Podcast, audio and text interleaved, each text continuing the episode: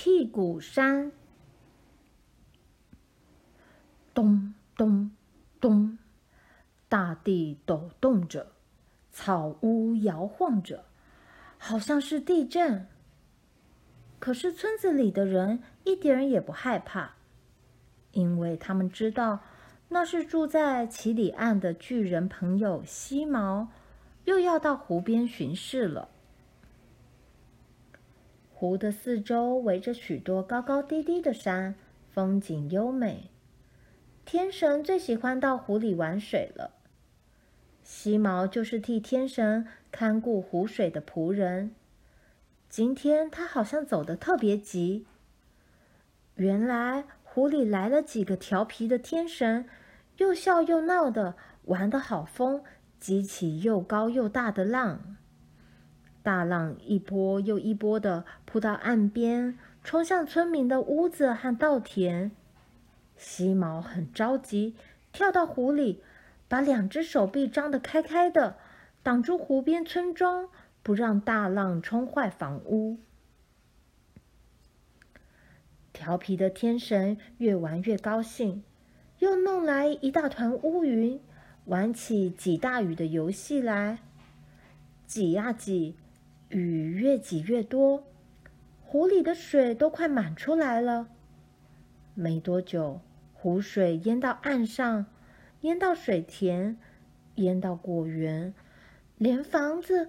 都泡到水里了，村民只好往高的地方躲。雨不停的下着，不停的下着。西毛对着天空大叫：“不要再下了！”可是声音被雷声盖住了，玩得正起劲的天神根本听不到西毛的声音。雨不停的下着。比较低的山被水围起来，变成小岛。雨不停的下着，连小岛都快被淹没了。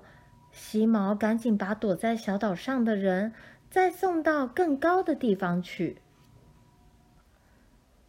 西毛喉咙都喊哑了，云还是那么浓，雨还是不停地下着。西毛只好找一个靠海的小山凹。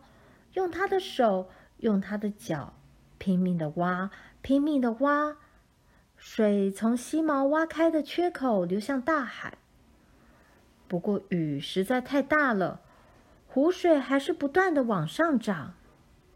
西毛只好把缺口挖得更宽、更大，水流变得更大更强，哗啦哗啦的流向大海。湖水不再往上涨了。又大又强的水流冲走了泥土和石块，缺口变得更大、更大了。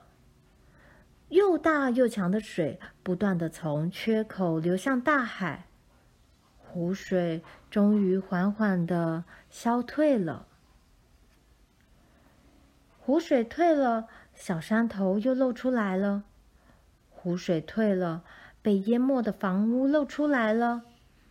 果园和田地也露出来了，湖水仍然不停地从缺口流向大海，湖变小了，最后湖不见了。水退了，太阳出来了，有人忙着整地耕种，有人忙着清理家园，孩子们则忙着。造土窑烤番薯，准备大家工作后的点心。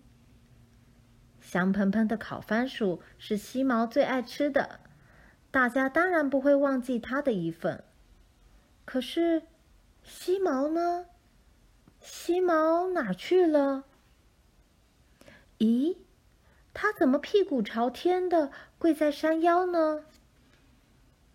原来西毛把满满的湖水弄得只剩下一条大水沟，天神生气了，罚他跪在那儿，让太阳晒他的屁股，让雨水淋他的屁股，让雷电打他的屁股，让流星刺他的屁股。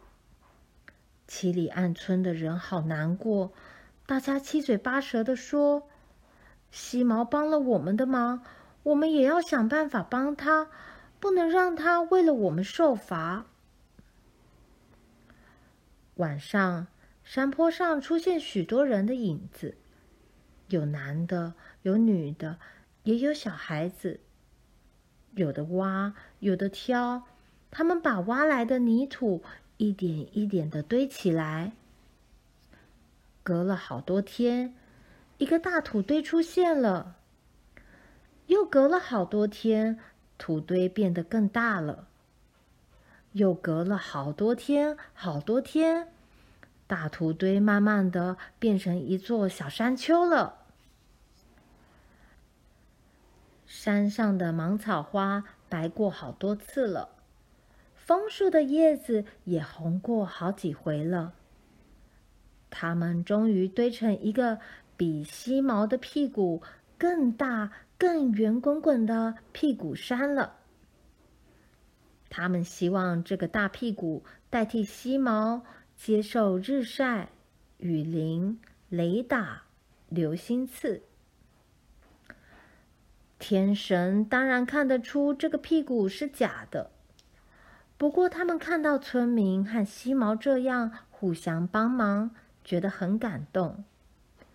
于是让西毛乘坐山边冒出的白烟回到天上，留下村民堆成的那一座屁股山。过了好多年，好多年。屁股山上长出许多花草树木，绿油油的，非常漂亮。